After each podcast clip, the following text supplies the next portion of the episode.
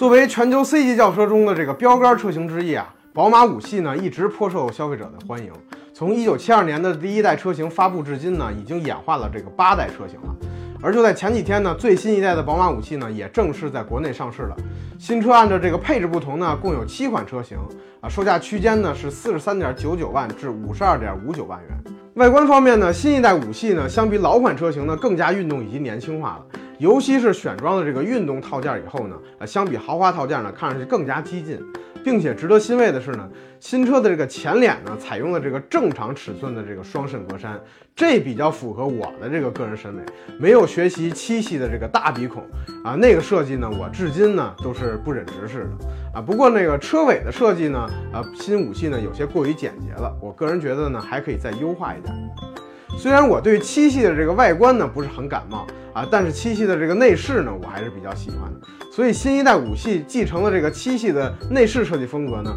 啊，新车呢把这个科技感跟豪华感呢进行了非常好的融合，并且没有去追风新势力时下非常流行的那种简约风格，而是保留了豪华品牌该有的设计感。此外呢，新车在智能化方面呢也做得不错，搭载了 iDrive 8.5系统，支持手势跟语音控制。后排乘客呢还能享受31英寸的这个 8K 分辨率的屏幕啊。动力方面呢，新车全系都是 2.0T 发动机加48伏轻混系统。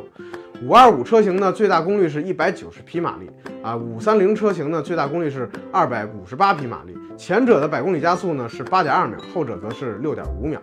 那么这七款车型当中如何选择呢？猫爸则认为，如果你预算比较充足呢，且对于这个配置要求比较高的用户呢，可以考虑买这个五十二点五九万元的这个顶配车型。虽然比四十八点五九万元的这个中配领先版贵了四万，但多出了二十寸轮毂啊，自动变道辅助、随动大灯、星空天窗啊、方向盘记忆、HUD 抬头显示啊、前排座椅通风、后排独立空调以及这个宝华韦健音响等这些配置，还是非常的这个物有所值。值的，而如果你预算差一点呢？啊，其实你可以考虑买这个四十三点九九万元的这个五二五入门版车型，也是非常不错的。除了这个动力稍微差一点呢，其实配置方面呢还是非常的体面的啊，毕竟也是一个四十多万的宝马五系。好了，您对于这个新一代宝马五系是怎么看的呢？欢迎评论区留言，哎，咱们接着聊。